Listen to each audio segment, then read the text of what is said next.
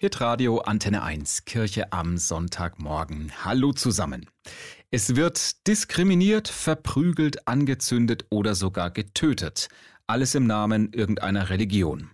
Deshalb hat die UN den morgigen 22. August zum Gedenktag für die Menschen gemacht, die aufgrund von Religion oder einer Weltanschauung zu Opfern werden. Da drängt sich die Frage auf, wäre die Welt ohne Religion nicht ein friedlicherer Ort? Wir fragen äh, Paul Murdoch aus Ofterdingen bei Tübingen. Er ist evangelischer Theologe, hat lang in Pakistan gelebt und leitet die internationale Informationsstelle für Religionsfreiheit. Herr Murdoch, äh, die Frage direkt an Sie. Wäre die Welt ohne Religion ein friedlicherer Ort? Nein. Und das ist auch eine Unterscheidung, die unbedingt gemacht werden muss. Ist die Religion Ursache für Gewalt? In manchen Fällen gibt es religiös motivierte Gewalt, aber das heißt noch nicht, dass das die Ursache ist. Mhm, und was ist dann aus Ihrer Sicht die Ursache?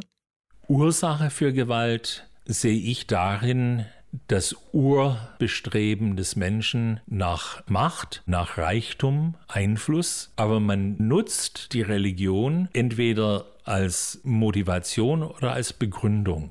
Man hat aber oft den Eindruck, dass es äh, zum Beispiel im Islam besonders einfach ist, Gewalt mit der Religion zu begründen. Hat der Islam ein Gewaltproblem? Der Islam hat ein Gewaltproblem.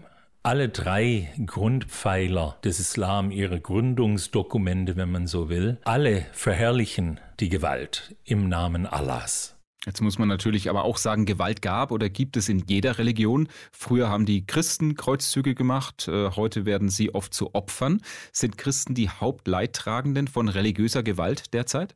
Christen sind rein statistisch gesehen viel eher Opfer von religiöser Gewalt als Angehörige anderer Religionsgemeinschaften.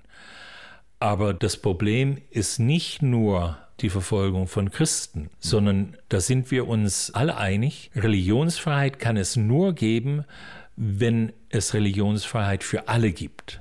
Ja, und deshalb sollten wir uns für Religions- und Glaubensfreiheit einsetzen, bei uns hier und weltweit, sagt Paul Murdoch, Theologe und Leiter der Internationalen Informationsstelle für Religionsfreiheit. Anlässlich des morgigen UN-Gedenktags für die Opfer von Gewalt im Namen der Religion oder Weltanschauung.